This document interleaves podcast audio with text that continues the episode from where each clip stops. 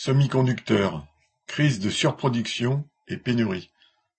Le marché mondial de l'électronique est en train de plonger. Les plus grandes entreprises qui conçoivent les microprocesseurs, les américains Intel et Nvidia, ont vu leurs ventes chuter brutalement au deuxième trimestre et en six mois, leurs cours boursiers se sont effondrés de près de 50%. À Taïwan, le plus gros fabricant mondial, TSMC, a mis le pied sur le frein pour ses futurs investissements.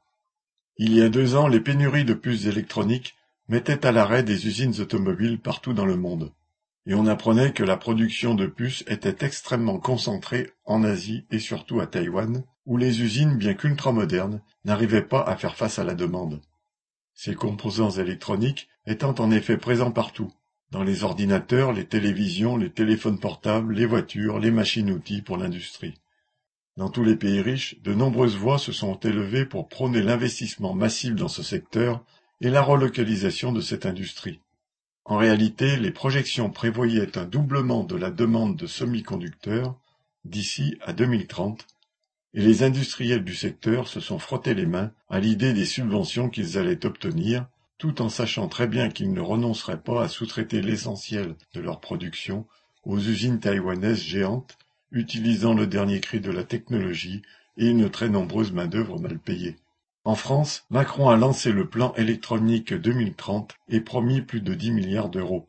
Une partie a été accaparée par ST Microélectronique pour faire construire une nouvelle usine dans l'Isère.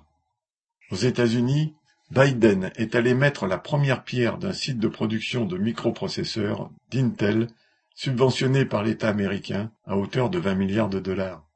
Mais personne n'avait prévu l'inflation, la guerre en Ukraine et leurs conséquences sur le marché des téléphones portables et des ordinateurs. Les capitalistes du secteur disent que les consommateurs n'ont désormais plus d'argent pour ce genre de dépenses.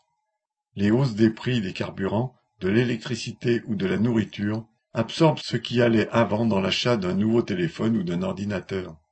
Aujourd'hui, les stocks de puces augmentent alors que les ventes continuent de chuter. Si les capitalistes ont bénéficié des subventions, les travailleurs vont payer par le chômage, les réductions d'effectifs et les fermetures d'usines, alors que les nouveaux sites de production promis n'ont même pas encore vu le jour. Et le chaos ne s'arrête pas là. La surproduction n'empêchera pas les pénuries. En effet, les puces ne sont pas toutes équivalentes. Celles qui manquent au secteur automobile sont basées sur une technologie ancienne et les industriels de l'électronique n'ont vu aucun intérêt à investir de ce côté-là. Du coup, pour ces puces, les pénuries perdurent.